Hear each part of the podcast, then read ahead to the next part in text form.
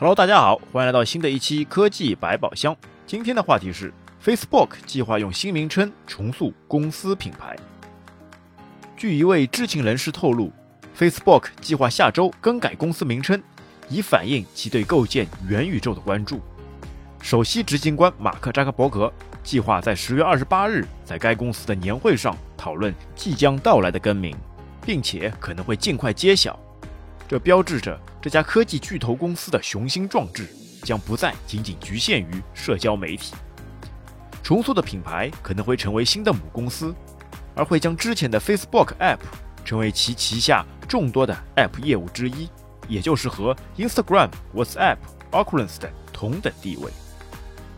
Facebook 已经有一万多名员工在构建 AR 眼镜等消费硬件。扎克伯格认为这些硬件。最终会像智能手机一样无处不在。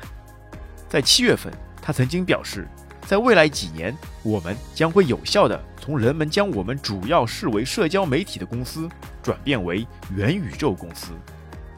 重塑品牌还可以进一步将扎克伯格关注的未来主义工作与 Facebook 目前对其社交平台运营方式的严格审查区分开来。一位前员工最近向《华尔街日报》透露了一份内部文件。并在国会上作证。美国和其他地方的反垄断监管机构正在试图解散该公司。公众对 Facebook 如何开展业务的信任正在逐渐下降，而改名之后，在某些方面也可以更有效地躲避反垄断部门的监管。Facebook 并不是第一家更改公司名称的知名科技公司。2015年，谷歌就完全重组为一家名为 Alphabeta 的控股公司。部分原因是它不再只是个搜索引擎，而是一个生产无人驾驶汽车和健康技术公司组成的庞大集团。二零一六年，Snapchat 更名为 Snap Inc。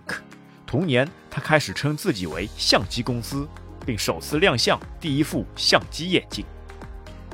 据说，Facebook 公司的新名称是一个非常保密的项目，即使在其正式的高级领导层中也鲜为人知。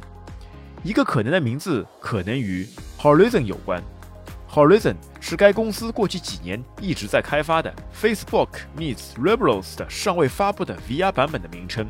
在 Facebook 演示了一个名为 Horizon Workrooms 工作场所协调版本后不久，该应用程序的名称最近被调整为 Horizon Worlds。除了扎克伯格的评论外，Facebook 一直在稳步关注下一代技术，并为之奠定基础。去年夏天，他成立了一个专门的元宇宙团队。